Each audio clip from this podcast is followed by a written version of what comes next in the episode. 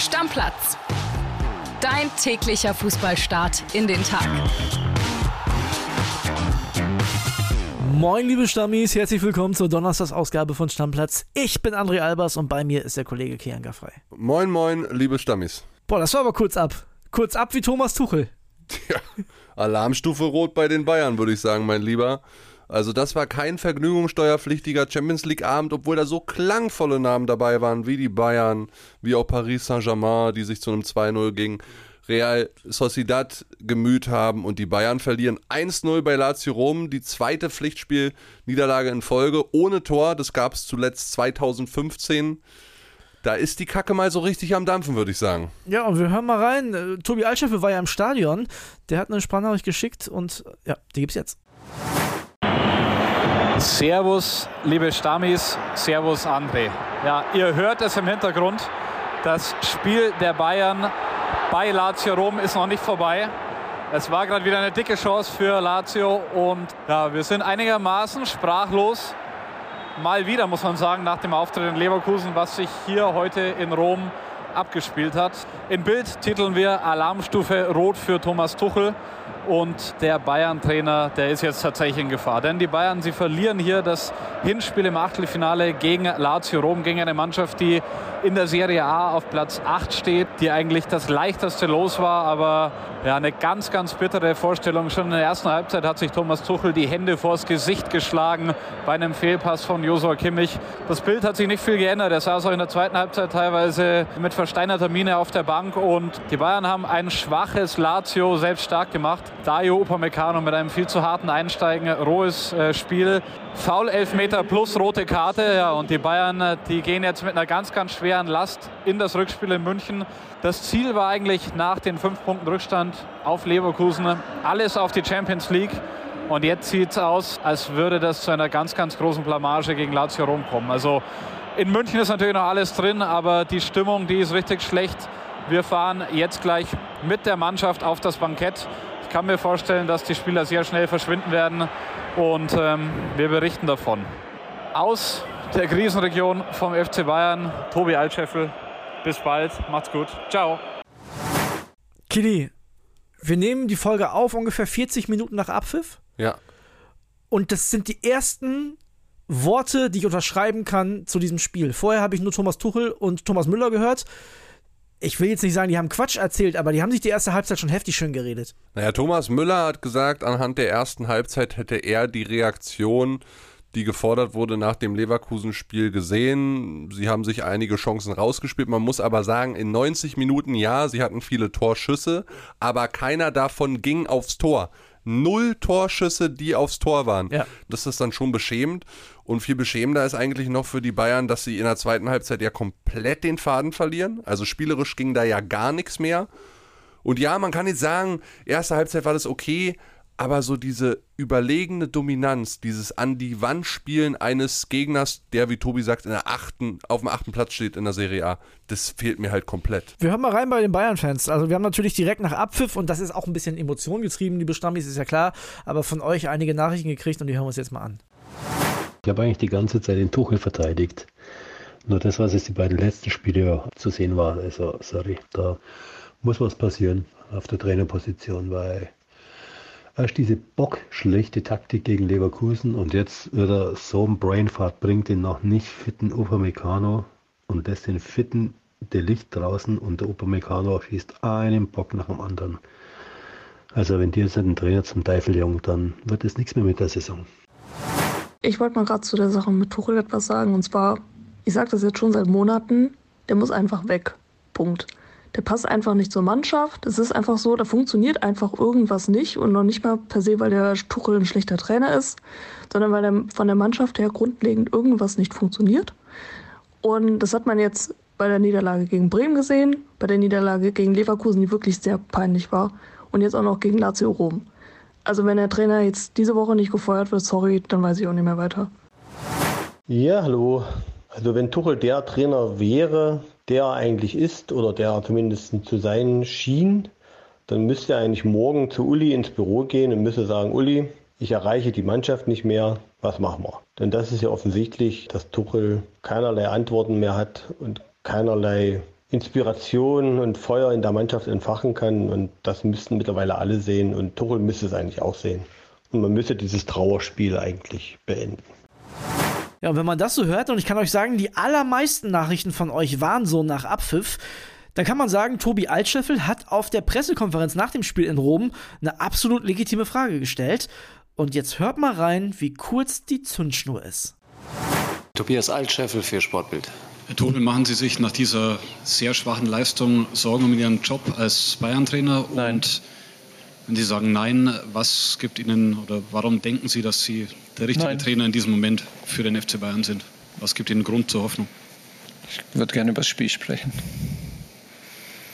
Und zu Ihrem Job oder Ihrer Habe ich? Ihnen gesagt. Ich habe keine, habe Nein geantwortet. Sie haben eine Frage gestellt, ich habe mit Nein geantwortet. Und warum glauben Sie, dass Sie der richtige Trainer Das ist vielleicht jetzt ein bisschen sind viel, oder? Er hat geantwortet, vielleicht fahren wir einfach weiter, bitte.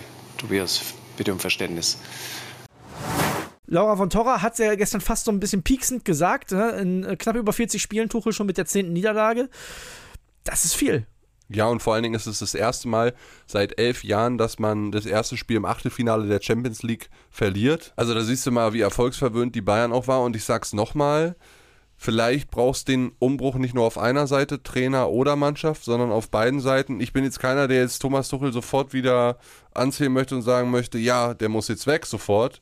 Aber da ist, wie ich gesagt habe, Alarmstufe Rot, da wird man sich mit beschäftigen müssen. Man muss aber auch sagen, Masraui, Guerrero, diese Innenverteidigung, Goretzka, Kimmich, so die Spieleröffnung von hinten raus, also qualitätsmäßig nicht gut. Gut, und Thomas Tuchel hat sich natürlich selbst entschieden, De Licht wieder auf die Bank zu setzen. Hat er dann später gebracht, als äh, Upamecano die rote Karte gesehen hat. Und was ich so ein bisschen bezeichnend finde, ist halt noch das, was Tobi sagt. Der hat ja Thomas Tuchel beobachtet mit der Körpersprache. Erste Halbzeit schon die Hände vors Gesicht geschlagen. Zweite Halbzeit versteinerte Miene. Das ist ja ein absolutes Alarmsignal. Also es ist ja niemand, der dafür brennt, dass seine Mannschaft jetzt endlich auf dem Platz eine bessere Leistung zeigt und das vielleicht auch übermitteln kann, quasi damit mit Körpersprache vorangehen kann. Scheint Thomas Tuchel nicht hinzukriegen. Schaltet vielleicht schon in so einen Abwehrmechanismus, in dem er sich irgendwie nicht so angreifbar machen kann für sich selbst. Ja, ist ein psychologisches Ding. Keine Ahnung, wie er selbst so eine Situation handelt, aber der wirkt schon sehr angeschlagen, sowohl nach innen als auch nach außen. Wir müssen uns nichts vormachen. Das ist natürlich jetzt noch keine Vollkatastrophe, was das Ergebnis angeht. Um das vielleicht abschließend zu sagen, die Bayern verlieren 1-0. Heißt, es reicht ein Sieg, um zumindest die Verlängerung zu erreichen im Rückspiel. Das ist möglich zu Hause gegen Lazio Rom. Ja, aber um so dieses Selbstverständnis, Selbstvertrauen zurückzugewinnen, gerade nach diesem Desasterauftritt in Leverkusen, war dieses Spiel natürlich irgendwie maximal schlecht, weil da Ja. kannst du jetzt auch nichts Positives rausziehen. Ja, selbst wenn du die erste Halbzeit nimmst, du hast trotzdem 1-0 verloren. Bei einer schwachen Mannschaft. Genau, nochmal. Achter Platz Serie A. Ja. Und die haben auch nicht gut gespielt. Das Ja. kommt auch dazu. Die haben gut verteidigt. Ja, das war's. Und wir wissen auch, wie wichtig Ergebnisse halt sind. Bayern wird uns in den nächsten Tagen weiter beschäftigen. Kili, du hast gerade schon gesagt, äh, 2-0 gewinnt Paris gegen Real Sociedad. Da sieht es deutlich besser aus. Lass uns ganz kurz auf die Spiele von heute schauen. Wir haben zwei. Der SC Freiburg muss nach Lens, nach Frankreich in der Europa League. Keine leichte Aufgabe für die Freiburger. Das wird ein Duell auf Augenhöhe auf jeden Fall. Ja, ich sehe Lens momentan eher als Favoriten. Und dann haben wir die zweite Partie, auch interessant. Frankfurt in der Conference League zu Saint-Gillois. Ja. Ja. Ne, Europa League letztes Jahr ja noch für Saint-Gilloise, wo sie richtig gut unterwegs waren.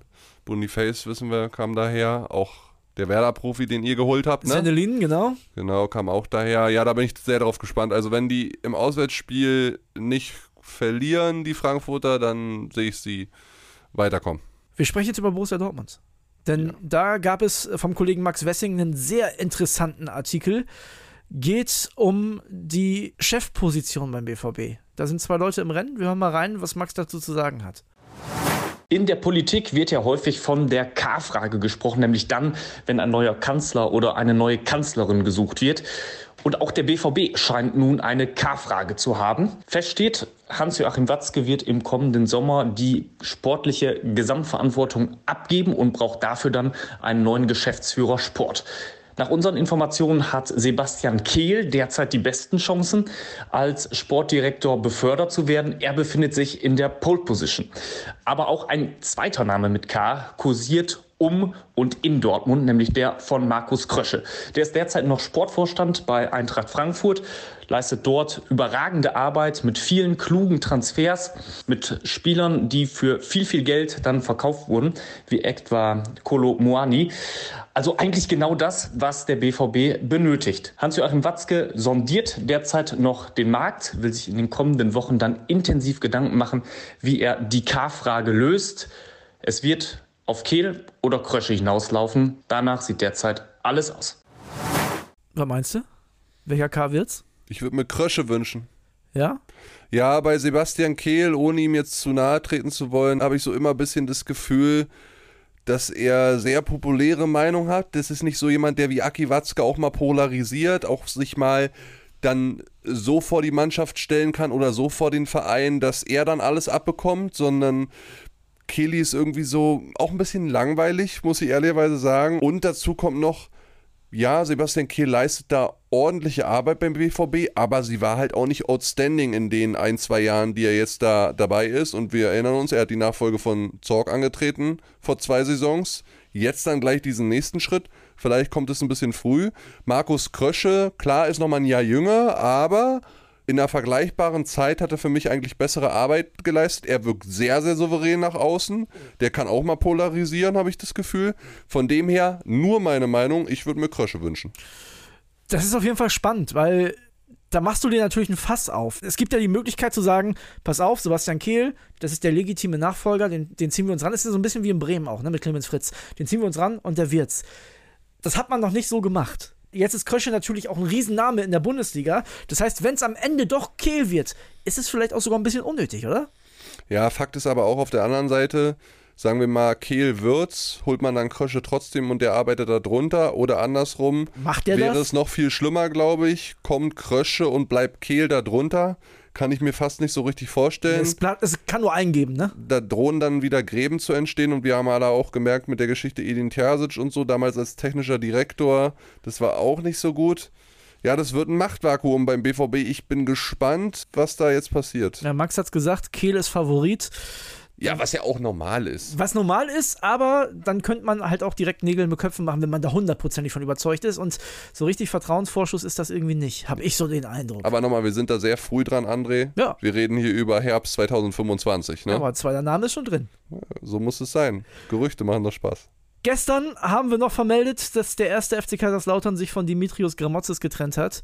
Und da gibt es einen Trainerhammer. Also finde ich, kann man schon sagen, ist ein Trainerhammer, denn Friedhelm Funkel übernimmt. Erik Peters hat ja gestern schon die Sprachnachricht mit in der Nacht geschickt. Heute habe ich ein bisschen früher erreicht und äh, wir hören mal rein, was Erik Peters zu der Personalie zu sagen hat. Ja, moin André, da wird der Fußball doch noch romantisch. Ausgerechnet am Valentinstag kehrt Friedhelm Funke zweieinhalb Jahre nach seiner letzten Station in Köln wieder zurück auf die Trainerbank. Die große Hürde diesmal, er soll das krisende Kaiserslautern vor dem Absturz in die dritte Liga bewahren.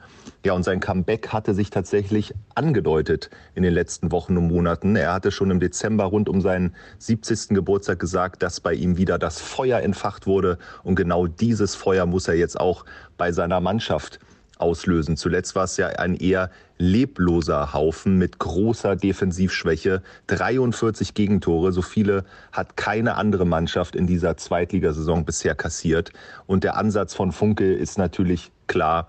Er muss den Laden dicht machen. Auch wenn er sagt, dass er kein Heiland ist, bin ich mir sicher, dass er den FCK retten wird.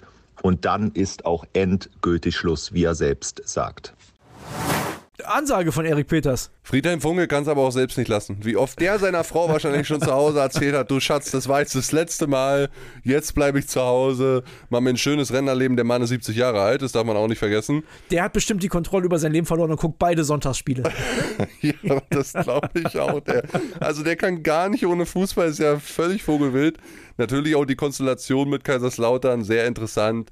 Ich finde Friedhelm Funkel einfach einen geilen Typen und ich wünsche ihm, dass es ähnlich wie bei Köln auf der letzten Station, wo er acht Spiele gemacht hat und es hat dann gereicht, dass er sie dann rettet. Äh, Und Kaiserslautern ist auch in der zweiten Liga besser als in der dritten Liga. Ja, ich glaube auch, dass Kaiserslautern auf jeden Fall großes Potenzial hat, die Liga zu halten. Und deswegen ist das auch vielleicht eine ein bisschen dankbare Aufgabe für Friedhelm Funkel. Und du darfst eine Sache nicht vergessen, die stehen im Halbfinale des DFB-Pokals. Stell dir mal vor, der der Mann Podcast kann noch einen Titel gewinnen. Ne? Also lass es mal mit allen sieben guten Geistern zusammen gut gehen. Da klappt es irgendwie. Ja, das ist entweder ein Heimspiel gegen Gladbach oder ein Auswärtsspiel in Saarbrücken. Das ist schon machbar auch. Ja, und ich denke mir die jetzt gerade schon ins Finale und dann ein Spiel gegen Bayer Leverkusen ist vielleicht doch alles möglich. Boah. Mit der Also- Rasierklinge zwischen den Zähnen. Also, das, das wäre auf jeden Fall ein ganz dickes Ding. So, bevor wir zum Ende kommen, eine Sache müssen wir noch besprechen, Kili. Äh, Ich will schon fast sagen, wir haben fast einen Shitstorm bekommen, weil du wieder das Bergfest gestern vergessen hast. Ja, ich habe mich auch schon geärgert darüber, weil heute auch einige Nachrichten. Ja, ich muss mich irgendwie zusammenreißen. Aber erstmal nicht. Nee, erstmal nicht. Das wollten wir noch verkünden. Ich werde jetzt vier Wochen hier nicht zu hören sein. Ich gönne mir wirklich mal eine Auszeit über vier Wochen, die längste Urlaubsphase meines Lebens. Ich habe nie länger Urlaub gemacht als zehn Tage. Mache das jetzt aber mal, kann euch auch sagen, ich gehe erstmal Skifahren und dann fliege ich noch zwei Wochen nach Südafrika. und Kann man doch bestimmt bei Instagram verfolgen, oder nicht? und gehe da ein bisschen surfen. Ich werde vielleicht den einen oder anderen mitnehmen, werde aber mal wenig am Handy sein, sondern die Zeit mit Familie und Freunden genießen. Da habe ich sehr, sehr große Lust drauf. Haben jetzt aber auch eine Zwischenlösung für die Zeit, weil es ist ja blöd, du kannst ja jetzt nicht vier Wochen am Stück durcharbeiten. Es gibt eine Premiere zum ersten Mal in knapp über zwei Jahren Stammplatz. Genau. Es wird in der Zwischenzeit immer mal wieder, also nicht oft und nicht viele, ne? ich äh, werde mich natürlich pushen und mehr arbeiten, ich fange das auf, aber es wird vereinzelt Folgen geben, wo auch ich nicht dabei bin, logischerweise, und wo der Kollege Niklas Heising am Start ist. Genau. Niklas Mit irgendwem. Van Helsing, ihr mögt ihn ja alle, glaube ich. Der hat sich hier ganz gut eingefügt und äh, macht seinen Job auch gut. So, und den führen wir morgen natürlich nochmal gebührend ein, denn der ist morgen am Start schon. Also, Genau, ich bin jetzt raus, wünsche euch tolle vier Wochen mit viel Champions League Fußball und äh, ich komme dann wieder. Mitte März. Ich halte die Fahne hoch. Deckel drauf, Leute. Bis dann. Deckel drauf, ciao, ciao. Stammplatz. Dein täglicher Fußballstart in den Tag.